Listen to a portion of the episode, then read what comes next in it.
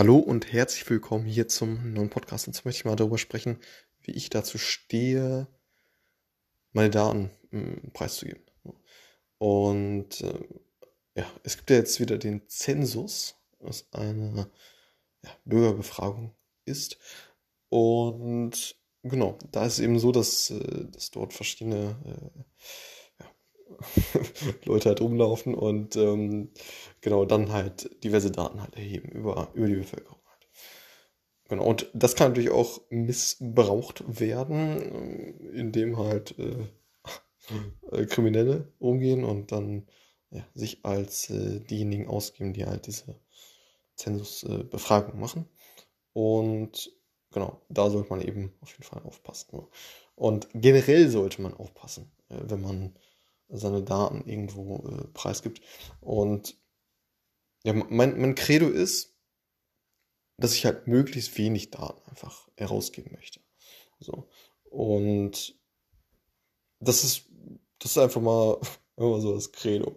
So, und ähm, wie, äh, wie, ne, wie, wie kann man sich das vorstellen? Es ist ja nun mal so, dass, dass die Daten, die, die herausgegeben werden, schlicht und ergreifend in in der Tabelle stehen und äh, man kriegt das ja immer wieder mit, dass verschiedene Firmen gehackt werden. Und äh, da gibt es verschiedenste Angriffsszenarien und man, man möge meinen, dass, äh, dass es bis äh, mittlerweile sehr, äh, sehr gute geschützte äh, Firmen gibt, aber es kommt halt immer, immer wieder vor. So. Und es, es geht mir also weniger darum, dass die Firmen, bei denen ich äh, ursprünglich die Daten äh, preisgegeben habe, die damit äh, etwas machen, weil ja, da ist es meistens so, dass ich äh, mich natürlich bei den Firmen anmelde, die jetzt ja, zumindest mal seriös erscheinen. So, dann, das ist nicht der Fall, dass, dass ich denke, dass die damit äh, Schindluder treiben, sondern eher, dass die Daten abhanden kommen und dadurch ja, verschiedene, äh, verschiedene Themen, dann verschiedene Angriffsszenarien, wenn man so sagen kann, ähm, äh, entstehen. So. Und äh, fängt irgendwie an mit Erpressung und endet mit XYZ. So. Und äh, man kann ja natürlich, äh, auch, auch wenn man nur wenige Daten irgendwie preisgegeben hat, äh, kann man damit schon auf jeden Fall Rückschlüsse äh, geben. Man, man, man kann auch schon Rückschlüsse geben äh, darauf, wie du, in welcher Art und Weise du tippst. Also du äh, ja, Schrift in dein Handy beispielsweise eingibst.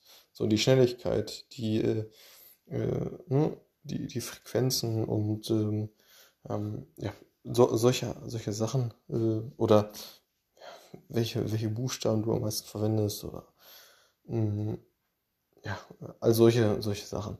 Ähm, damit kann man alleine schon äh, ja, ein Fingerprint halt erstellen.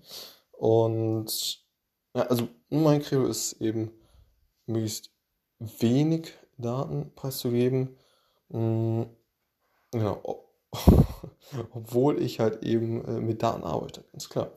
Und wie gesagt, mit den Daten, wo ich halt einen Mehrwert erhalte, bin ich auch sehr, sehr gerne bereit, diese rauszugeben, aber ja, eben stets das Credo, dass ich ja, ebenso wenig Daten wie, wie irgendwie möglich dann auch preisgebe. So, das ist so mein Ansatz und ja, das, das zu dem Thema.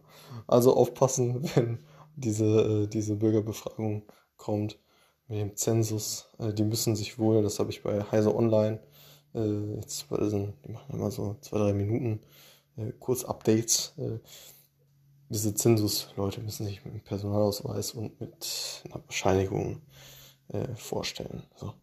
Sonst, äh, sonst braucht ihr auf jeden Fall keine Daten Datenpreis geben. Mhm. Genau, das zu dem Thema.